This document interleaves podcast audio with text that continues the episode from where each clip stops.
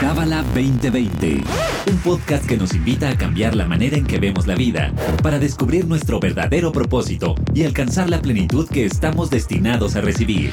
Pareja, familia, negocios, astrología, espiritualidad. Escúchanos semanalmente para saber cómo aplicar esta sabiduría universal en tu día a día. Bienvenida, bienvenido a Cábala 2020. Yo soy Bianca Pescador y en esta ocasión tenemos al maestro del Centro de Cábala México, Mijael Ordóñez. Bienvenido. Hola, Bianca, gracias por la invitación.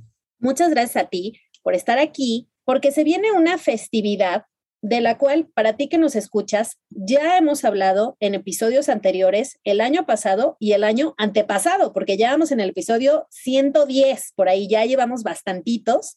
Entonces lo que pensamos fue no repetirnos, o sea, no hablar de Pesaj, que es la festividad que viene, sino sentar las bases de qué es esta festividad. Pero el tema central de este episodio es la libertad. Entonces, vamos poco a poco. Mijael, bienvenido. Ahora sí, platícanos ¿Qué es Pesach? ¿Qué se viene? ¿Por qué es especial? ¿Qué pasa en esos días? Bien, mira, Pesach es una festividad que los cabalistas le llaman una ventana en el tiempo. Es uno de los días de poder. Hay libros que lo explican. Comúnmente, coloquialmente, le llaman la Pascua, pero en realidad para los cabalistas es algo mucho más importante y mucho más poderoso que eso. Son 24 horas, es también toda una semana, pero el, día más importante, el día con más luz, son 24 horas en que brilla una luz especial en este mundo, brilla una luz espiritual. De hecho, explican los cabalistas que por 24 horas brilla la totalidad de la luz del Creador. Así, suena como inmenso eso, como bastante grande. ¿Y cuáles son las implicaciones prácticas de eso? Los cabalistas explican que ese día es, un día que siempre está definido por el calendario sol y lunar, es un día que siempre la luna llena del mes de Aries. Ese día, cuando brilla la totalidad de esta luz, tenemos la oportunidad de salir, de ser redimidos de cualquier aspecto de conciencia que nos esclaviza, que nos atrapa, que nos enreda, que nos tiene atorados, que nos tiene bloqueados. Y entonces los cabalistas explican que es por esto que esta festividad, esta ventana en el tiempo, es decir, de los 365 días del año, hay uno en especial en el que va a brillar esta luz y esta luz tiene la capacidad de sacarnos de cualquier aspecto que nos atora y nos esclaviza y nos tiene enredados ¿sí? en, una estructura de conciencia. Y lo interesante es que los cabalistas dicen que podemos estar esclavizados, enredados, y no darnos cuenta que lo estamos. Es decir, que podemos estarla pasando bien, podemos incluso ser exitosos, podemos incluso estar teniendo mucho placer, tener muchos followers, puede ser que la gente a nuestro alrededor aplauda nuestro estilo de vida y que incluso desee tener nuestro estilo de vida, pero en el fondo estamos esclavos, enredados y atorados, es decir, no somos libres. Y ahí es donde este tema de qué es la libertad y qué es ser esclavo se vuelve muy relevante. La pregunta fundamental que yo le haría a cualquier persona es, ¿te sientes libre? ¿Te consideras una persona libre? ¿Te consideras una persona que está ejerciendo su libertad? Y ahí es donde vamos a entrar ahora sí al meollo del asunto, porque creo que, según yo, la mayoría de las personas creemos que somos libres porque no estamos en la cárcel. A nivel sociedad, pensamos que si estamos en la cárcel, entonces ya no somos libres, ¿no? Y luego es curioso porque hay mucha gente en la cárcel que escribe libros y dicen, he sido más libre que nunca, he sido más libre que cuando estaba afuera. Entonces, es como muy extraño este fenómeno. Y también creemos mucho, es que de verdad esa clase que diste, porque bueno, para ti que nos escuchas, Mijael cada quincena da unas sesiones y entonces tomé la de la clase pasada y para mí fue impresionante porque mi papá siempre me decía que los genes, o sea, que nosotros con el cerebro, pero más bien se refería como a la conciencia, ¿no? Podíamos controlar, o sea, digamos, estar conscientes de la genética que tenemos e ir en contra de ella, ¿no? Entonces a mí me decía mucho que mi abuela tendía mucho a la depresión y que entonces quizá yo tendría esos genes, que según yo no, pero bueno, y que tenía yo que como con esta conciencia de que sé que eso lo traigo de mi abuela. Y para mí fue como increíble en esta sesión, porque si a mí me, me haces esa pregunta, y creo que la mayoría de, ¿te sientes libre? ¿Eres libre? Sí, voy y vengo, pido el helado del sabor que quiera, pero a veces creo que tenemos malentendida esta libertad. Entonces, platícanos un poquito y para quien nos está escuchando, debe saber que estas sesiones quincenales que organiza Mijael me gustan mucho porque nos dan mucho orden en cuanto a que hablas acerca de la mente, el cuerpo y el alma. Entonces, para respetar este diagrama que ya tienes tan bien dominado, también llevas dos años que bárbaro haciendo estas sesiones preciosas. Eh, vamos a respetar esta estructura y empecemos a hablar de la libertad mental, corporal y espiritual. Bien, mira, el ejemplo que diste, yo también lo viví con una anécdota con varios estudiantes del Centro de Kabbalah. Hace unos años, el Centro de Kabbalah impartía clases en siete, ocho, nueve reclusorios de la Ciudad de México.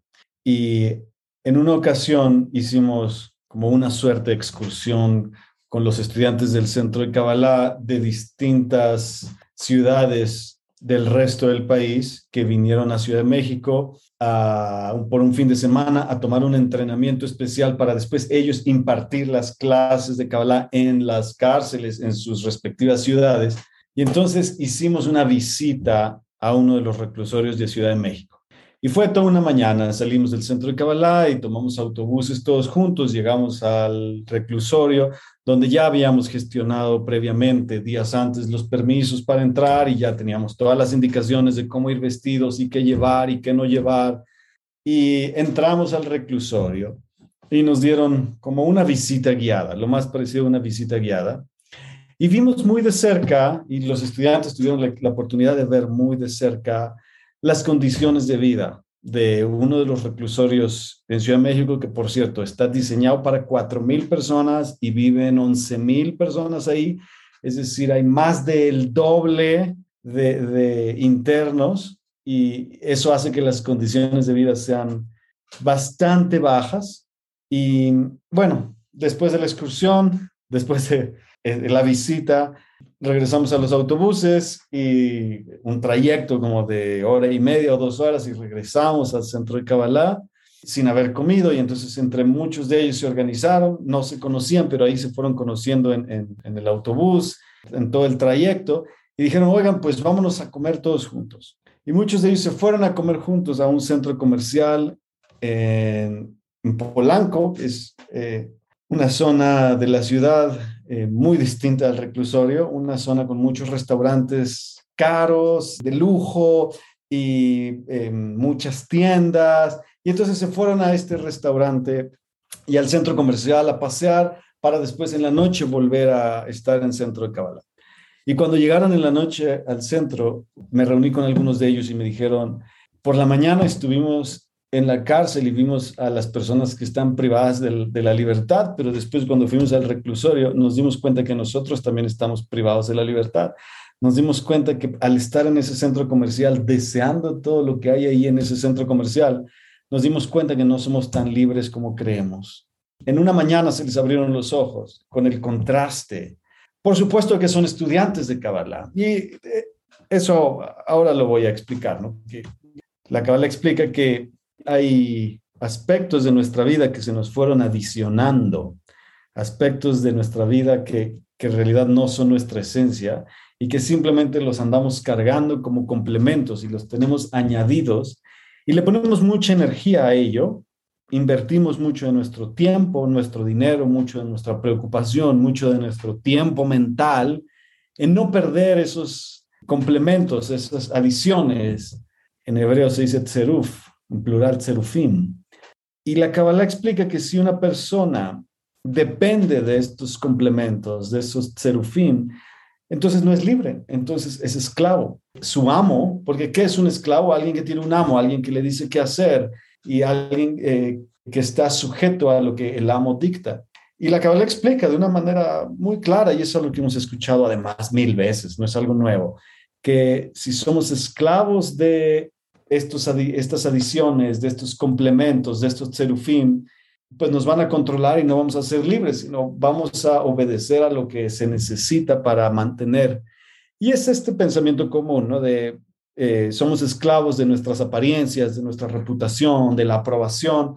Por supuesto que en un nivel incluso más bajo, pues somos esclavos de nuestras cosas materiales, del tipo de casa que tenemos, del estatus de vida que queremos mantener, no necesariamente el que queremos aparentar, pero incluso el que queremos mantener porque con eso quedamos bien con la familia política, por eso, con eso quedamos bien con los amigos, con, con la propia familia, porque con eso impresionamos, porque con eso nos sentimos bien con nosotros mismos, incluso sin impresionar a nadie, y nos sentimos bien con nosotros mismos, pero porque con eso llenamos unos vacíos, porque si no tengo cierto estatus o ciertas cosas materiales, no me siento bien conmigo mismo, entonces no estoy bien parado en mi esencia, en mi energía pura y necesito de estas adiciones, de estos complementos. En realidad estoy tan débil por dentro que necesito yo lograr cosas, tener éxito, tener una empresa, tener grados universitarios, académicos, tener reconocimiento, porque sin eso no me siento bien parado en la vida.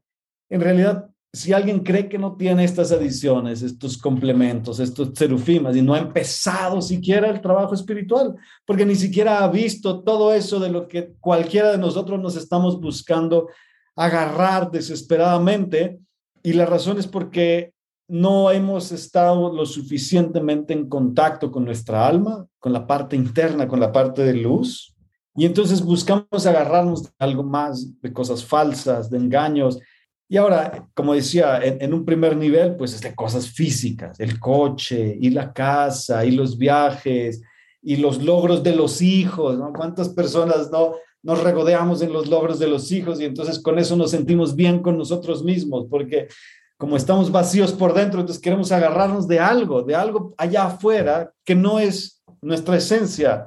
Y así, siempre, siempre todos podemos reconocer estas adiciones y complementos, pero en un segundo lugar, Michael Berg lo explica que también estas adiciones y complementos pueden ser maneras de comportarse, actitudes que se nos fueron añadiendo en nuestra historia personal o que fuimos imitando, algunas que nos arrogamos de otros en nuestra familia y que no nos dimos cuenta y de pronto nosotros creímos que pues es que yo así soy, es mi personalidad, es mi carácter, siempre he sido así, y que se volvieron una falsa identidad. Es decir, que en un nivel muy bajo, ya todos hemos escuchado esta historia de que eh, estamos apegados al mundo físico y a las cosas materiales y tenemos que desapegarnos de ello, pero aquí con la Kabbalah vamos a un nivel más profundo, donde ya ni siquiera estamos hablando de cosas tangibles o cosas físicas, materiales. Estamos hablando de algo que nosotros creemos que es nuestra identidad, nuestra personalidad, nuestro carácter, nuestro, ser, y que si no hacemos el trabajo profundo, el trabajo espiritual, se nos puede ir toda la vida creyendo que eso éramos nosotros. Y aquí es donde podemos pasar a la dimensión de las relaciones del alma, algo que abordo en estas clases que tú comentaste, que son siempre aproximaciones a aspectos del alma vistos desde las constelaciones familiares, visto desde la psicología sistémica, la psicología profunda, y en donde se ha observado, se ha descubierto que muchos, muchas actitudes, muchas maneras de pensar, muchas creencias que tenemos y que podemos asumir que son absolutamente personales, que son decisiones tomadas 100% a voluntad personal, vienen también del sistema familiar de origen. Entonces, esto, esto hace que nos cuestionemos qué tan libres somos, qué tan libres estamos de aquellos aspectos no resueltos que ocurrieron en la familia de origen, en el sistema familiar de origen, y a veces no, es solo mamá y papá, sino en la generación de los abuelos, de los bisabuelos, de los tatarabuelos, de aquellas personas de quienes nos fluye la vida que tenemos hoy en día en este plano físico. Y ese es uno de los grandes descubrimientos del trabajo de las constelaciones familiares, donde se puede observar con mucha claridad cómo hay un aspecto de vida de la persona que cree que eh, es una decisión absolutamente personal, pero visto desde un marco de entendimiento mayor, es decir, visto desde el marco de entendimiento del sistema familiar, una decisión personal es también muchas veces una repetición dentro de ese sistema familiar. Y entonces, para darte un ejemplo, Bianca, hay personas que creen que eligen con quién se van a casar. Y eso queremos creer todos, ¿no? Que si tenemos una pareja y decidimos casarnos, decimos, sí, sí, como que eh, eh, yo estoy decidiendo casarme con esta persona por XXXX número de razones. Pero hay veces que se, se nota con mucha claridad como pasa el tiempo y justo con esa persona con la que uno se casa se repiten aspectos importantes del sistema familiar. Y entonces es donde deja de ser una coincidencia y se vuelve un asunto muy significativo. Porque de todas las personas con las que uno se pudo haber casado, con las que uno pudo haber formado una pareja, ¿por qué uno elige a ese, a él o ella específicamente con quien se va a repetir un asunto que ya había sucedido en el sistema familiar de origen. Y aquí es donde se vuelve un poco espeluznante. La respuesta de las constelaciones es porque no somos libres. Así, igual como lo dice la Kabbalah, porque la libertad no es, como explicabas, no es eh, este engaño con el que nos gusta irnos a dormir a la cama tranquilamente, que yo soy libre porque elijo la ropa que me voy a poner o porque elijo el trabajo que voy a tener o porque elijo lo que voy a comer. Eso no es lo que nos hace libres. La libertad es algo que requiere mucho más trabajo interno. Y entonces, frecuentemente tampoco somos libres de escoger a la persona y a la pareja que nosotros queremos, sino frecuentemente se ha observado en el trabajo clínico de las constelaciones familiares en cinco continentes ya por muchas décadas, que las personas elegimos como pareja a alguien con quien vamos a cumplir una necesidad que existe en el sistema familiar y con quien se va a llevar a cabo una compensación en el sistema familiar, con quien se van a repetir destinos o con quien vamos a mostrar una lealtad hacia figuras importantes de nuestro sistema familiar. Y entonces nosotros podemos creer que estamos eligiendo a alguien con total libertad, pero puede ser un engaño puede ser absolutamente un engaño la cuestión de la libertad. En realidad, estamos simplemente cumpliendo una necesidad mayor, que es la necesidad del sistema familiar de origen. Y por supuesto, si alguien está escuchando esto de primera vez, pues puede creer que esto es una payasada, pero basta observar cómo en las familias se repiten los divorcios, se repiten los abortos, se repiten las pérdidas de dinero, se repiten a veces también los temas de la hermandad, se repiten muchos asuntos que no han sido resueltos. Bueno, obviamente se repiten las enfermedades, pero uno pensaría, bueno, pero es que esas eran predisposiciones genéticas, pero ¿qué hay de los accidentes? A veces se repiten los accidentes o a veces se repiten los padecimientos físicos en el mismo lugar del cuerpo, aunque en una generación fue un padecimiento y una o dos generaciones después es un accidente, no tiene nada que ver con la genética, es algo incidental. Entonces, cuando uno observa lo suficiente los sistemas familiares, uno se cuestiona qué tan libre es. Y es donde vale mucho la pena conjuntarlo con la sabiduría de la Kabbalah, que nos dice que si tenemos estas adiciones, estos complementos, no, no si tenemos, por supuesto que las tenemos, pero si no nos hemos dado cuenta que las tenemos y no estamos haciendo algo para liberarnos de ellas, estas adiciones, de estos complementos, entonces no somos libres, no solo no somos libres, somos esclavos de todos estos aspectos que nos van a ir moviendo por la vida y nos van a ir dirigiendo la vida sin que nos demos cuenta. Ahora, sucede algo muy similar con el cuerpo. El cuerpo tiene una función autónoma. El cuerpo, y esto es indiscutible, el cuerpo tiene dos facetas, la faceta que podemos dirigir a voluntad y tiene otra faceta que es la predominante y es la que funciona todo el día, las 24 horas, también cuando estamos dormidos, también cuando no estamos poniéndole atención al cuerpo, también cuando estamos muy metidos en un trabajo con mucha atención en algún otro asunto de la vida, esa parte del cuerpo nunca, nunca deja de trabajar y es la parte autónoma del cuerpo.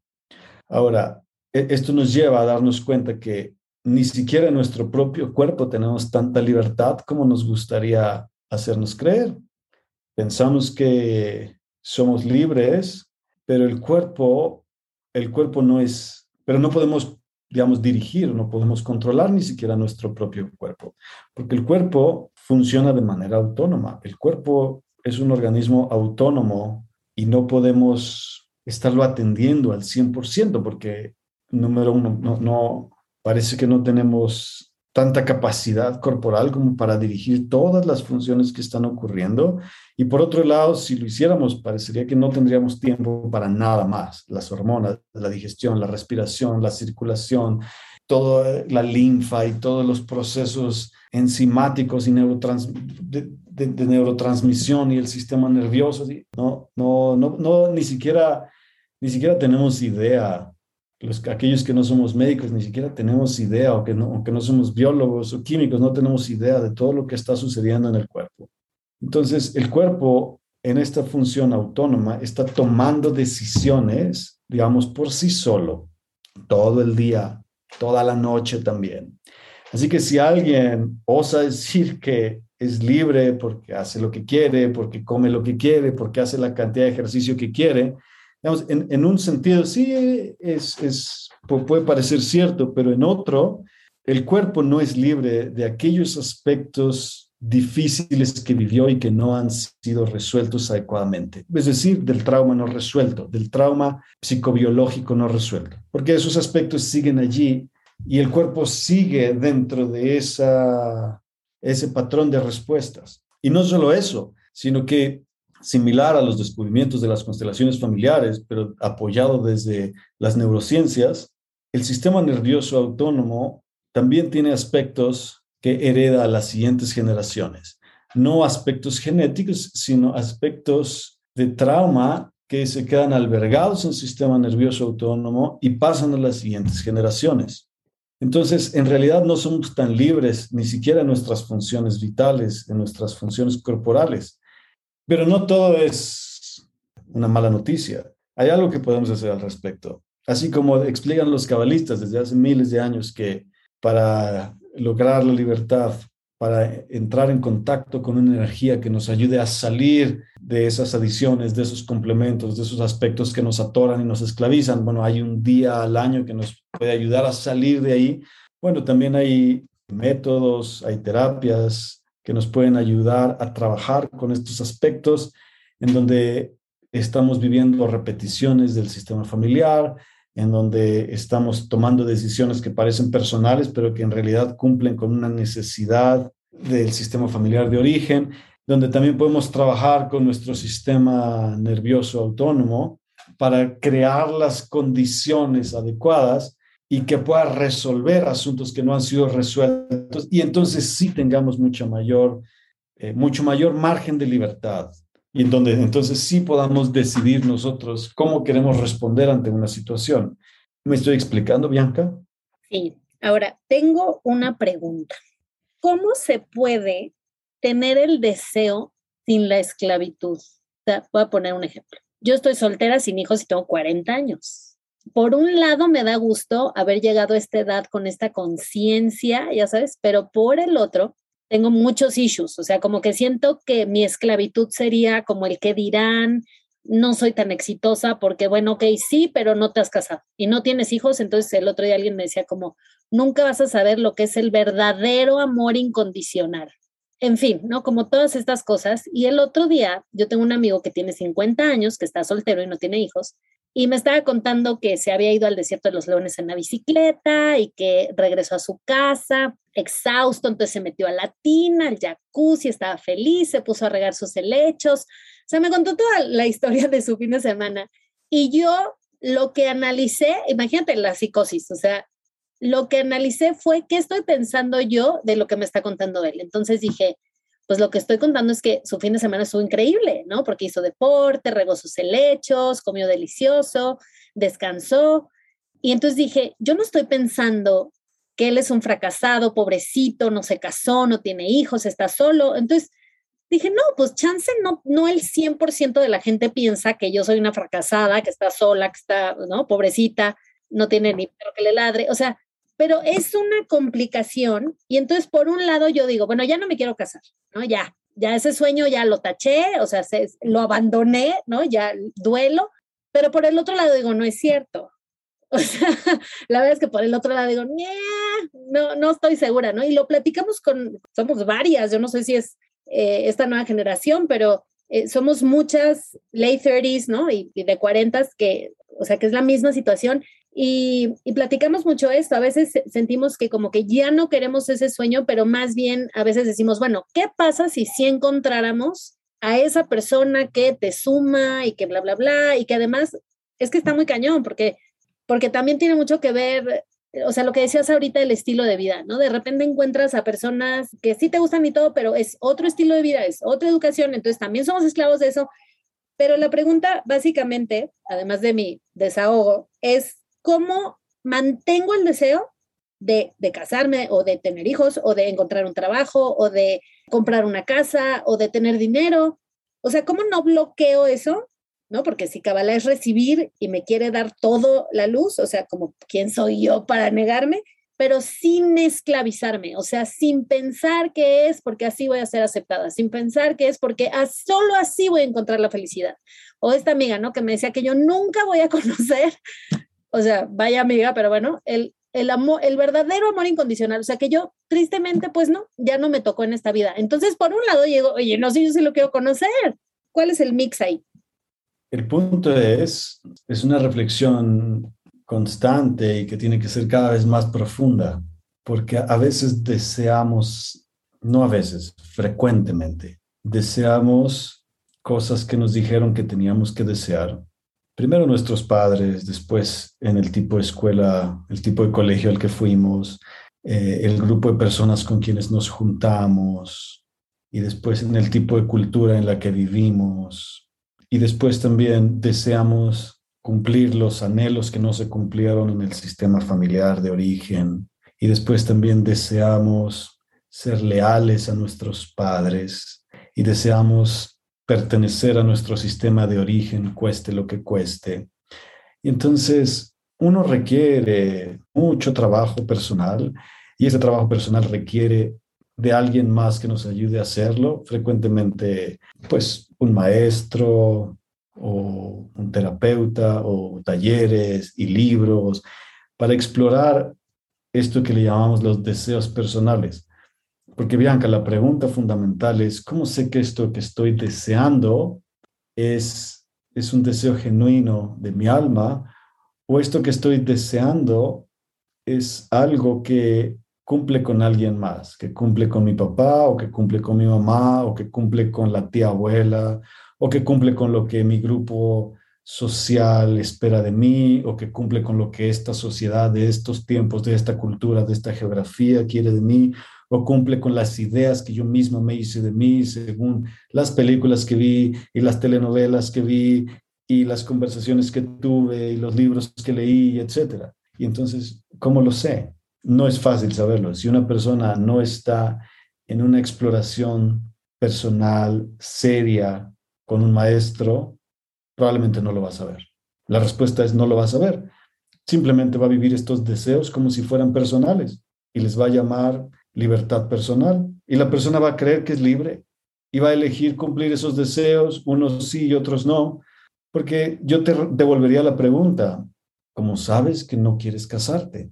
Hay veces, te voy a contestar desde las constelaciones familiares, hay mujeres que eligen no casarse porque de esa manera cumplen una lealtad con la tía que no se casó o cumplen una lealtad con la tía abuela que no se casó. O de esa manera también muchas mujeres, y es el caso más frecuente hoy en día, de esa manera muchas mujeres cumplen con una lealtad hacia papá, en donde no voy a destronar a papá de ser el hombre más maravilloso de este mundo y lo mejor que me pasó, porque si yo encontrara otro hombre maravilloso, pues competiría con mi papá y mi papá, si quiero que siga siendo lo máximo, aún después de muerto, pues entonces yo tengo que abocarme a la tarea de no encontrar a ningún otro hombre, porque mi deseo profundo es que mi papá siga siendo lo máximo, como tú que escribiste un libro de papá. Y entonces, ¿cómo sabes que el deseo de no casarte no es en realidad el deseo de una niña que quiere mantener a su papá en un pedestal? No lo sabes hasta que no lo exploras lo suficiente. Y cañón, porque además yo mucho mi excusa es la violencia, ¿no? Ayer que platicaba con este amigo, como que yo le decía, es que me acuerdo cuando salí con fulanito y me hizo esto, eso es violencia. Y me acuerdo cuando salí con fulanito, hizo esto, y yo no estoy dispuesta a tolerar por ni el punto uno de violencia, ¿no? O sea, pero en realidad a veces pienso, ¿sí de veras? o es más bien como de, porque la primera cosita que veo salgo corriendo y digo, no, es que, y aparte está cañón, porque yo siempre pienso, mi papá no me haría eso. Y pues claro, porque es mi papá. Claro, porque es, es como a quien tienes en un pedestal y si no tienes la capacidad de ver la sombra de tu papá, entonces va a seguir en un pedestal y eso va a hacer que nadie más nunca le llegue ni a la uña del dedo pequeño del pie izquierdo y entonces nunca, nunca encuentras a nadie porque nunca nadie va a ser tan bueno como papá. Y entonces hay veces que muchas mujeres se compran sus propios deseos de, no, en realidad no me quiero casar, en realidad no quiero tener hijos, en realidad yo quiero ser profesionista y exitosa y viajar por el mundo. Y entonces se compran nuevos deseos, pero porque hay un, otro deseo que sí están cumpliendo, pero que es un deseo infantil, el de la niña que quiere seguir siendo la hija de papá por siempre, o puede ser un deseo, como te explicaba, con el cual tengo una lealtad hacia una tía que no se pudo casar y que quedó sola, o una tía que era gay y que por vergüenza social mm, eh, nunca declaró su amor, nunca se fue a vivir con su pareja, también es muy común, o etcétera. Hay, muchísimos otros temas sistémicos pero que si no los hemos explorado lo suficiente, son estas adiciones, son estos complementos, son estos serufín de los que habla la Kabbalah, que nos enredan, nos atoran, nos esclavizan y nosotros les damos todo el carácter de una identidad, aun, cuando es falsa. Eso no somos nosotros.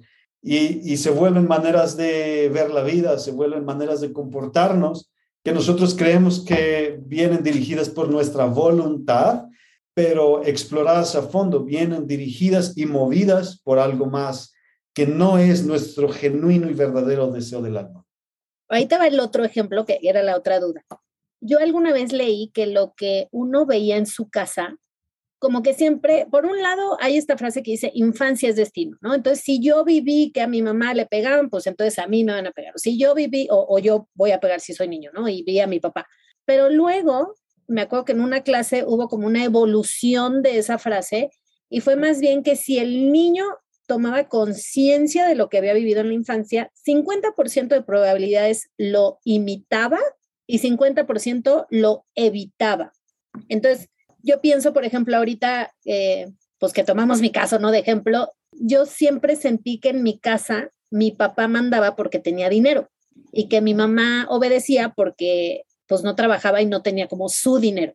Eso es algo que yo sí he pensado mucho, como de yo tengo que tener dinero para que no me manden, o sea, para que no me... Y, acabo de leer en una revista, la voy a balconear, pero la maestra Jimena de Carrusel, y, y sale diciendo que le dijo a su hija que la manutención de su casa tenía que ser 50 y 50 para que los dos tuvieran voz y voto y el marido no la mandara que porque era muy importante que ella mantuviera esta autonomía y esta libertad, ¿no? Luego a la palabra libertad, pero entonces, volviendo a la palabra libertad, como que también a veces digo, en esta obsesión como de, yo no quiero que, no es que no me paguen en los dates, o sea, yo soy muy feliz de que me paguen, pero no, no a niveles, em, no sé si me explico, es que sí, es, sí está muy cañón a nivel como inconsciente.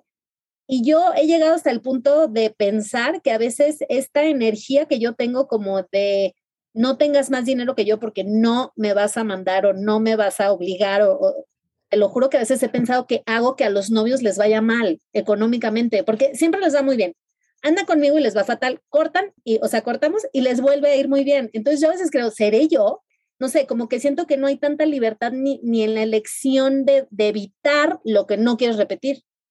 Ahí, lo expresaste con las palabras correctas. Hay, hay un nivel de libertad que es consciente y es en donde la mayoría de las personas nos movemos y queremos trabajar y nos, medio nos damos cuenta de algunas cosas, de otras no, o de otras nos damos cuenta más tarde. Pero hay otro aspecto de la libertad que viene movido por la vida inconsciente del ser humano, la vida, los impulsos, los deseos, los anhelos no conscientes, pero que están ahí. No conscientes, es decir, que no nos damos cuenta de ellos hasta que algo bastante fuerte ocurre o hasta que hay un proceso personal muy profundo. o hasta que tienes la intervención de alguien más que te ayuda a verlos. Y entonces, claro, no somos libres de ellos, porque ahí están. Cualquier terapeuta, cualquier psicólogo bien formado, bien que haya tomado los entrenamientos en lo que le llaman la psicología del inconsciente, sabe esto. Nuestro libre albedrío es un tanto ficticio hasta que no empezamos a explorar los aspectos inconscientes. Y es muy similar a lo que la Kabbalah explica como estos serufim, todos estos movimientos del alma y todas estas adiciones y complementos, pero que no, solo, no son solo aspectos físicos y materiales y, no es nada más, así sí es, pero no es solo eso, estos apegos que tenemos por las cosas del mundo físico, tangibles e intangibles, como son las cosas materiales, pero también la aprobación y el reconocimiento y la fama y la reputación y el qué dirán y las apariencias y la imagen. Sí, también podemos ser esclavos de todo ello, pero además de eso, de aspectos de los que no nos damos cuenta y que por no tener una estructura de conciencia de luz, que está buscando cada vez más un deseo genuino por luz, entonces se nos va torciendo y vamos deseando las cosas incorrectas y nos regodeamos en esos deseos de placeres que a veces nos hacen daño, que no nos hacen bien. ¿Me, sigues, Bianca? Sí. Está muy cañón. Bien, entonces, eh, a quien nos, está escuchando, pues les sugiero que sigan escuchando estos podcasts, estas sesiones, en donde siempre exploramos temas importantes, temas valiosos de vida, desde la sabiduría de la Kabbalah. Y finalmente, ya para despedirnos, Mijael, muchas gracias, ¿eh? porque casi casi que siento que tuve sesión privada. Eh, nada más para ti que nos escuchas, recordarte, o más bien comentarte, que Pesaj es el próximo 15 y 16. 15 y 16 de abril va a ser la festividad de Pesaj eh, va a haber un evento presencial, un evento online. Eh, les voy a dejar en los comentarios del episodio la liga del evento para que a quien le interese vaya a esa página, ahí viene toda la información. Y bueno, pues muchas gracias. Yo sentí que tuve asesoría privada, así que muchas gracias. Y, eh, pero siempre, a ver, yo a veces cuento mi historia porque siento que la gente se puede identificar y si no en mi situación, a lo mejor en el trabajo o con los hijos o con la familia política, ¿no? Hay mucha gente que nos lleva bien con la suegra, etcétera. En realidad lo hago por esa finalidad más que balconearme, porque justo, ¿no? Mi papá siempre me decía, ¿por qué te gusta balconear? no es que me guste, es por si le es útil a alguien. Eh, pues muchas gracias, Mijael. ¿Algo más que tú quieras agregar? Extender el agradecimiento por la invitación a este podcast y a estas sesiones y también invitarlos a las sesiones quincenales de bienestar, bienestar para el cuerpo y el alma, que se retoman el viernes 29 de abril. Hasta el 29. Hasta el 29 de abril. Y yo personalmente, de verdad, eh, no solo porque conduzca este podcast, pero de verdad les recomiendo muchísimo. Está muy cañón. Siempre aprende uno algo nuevo, o, te cae un 20, o sea, como que algo ya, ya lo sabe uno por experiencia, pero a la hora que te lo explicas, o sea, de verdad la recomiendo mucho. Son sesiones quincenales los viernes, duran más o menos una hora y cuarto, una hora y media y lo vale cada minuto. Eh, muchísimas gracias y buenas noches. Buenas noches. Gracias por todo. Este episodio fue traído a ti por el Centro de Cábala México. Síguenos en Instagram como Cábala MX. Visita cábala.com, elige el idioma de tu preferencia y entérate de todos nuestros eventos.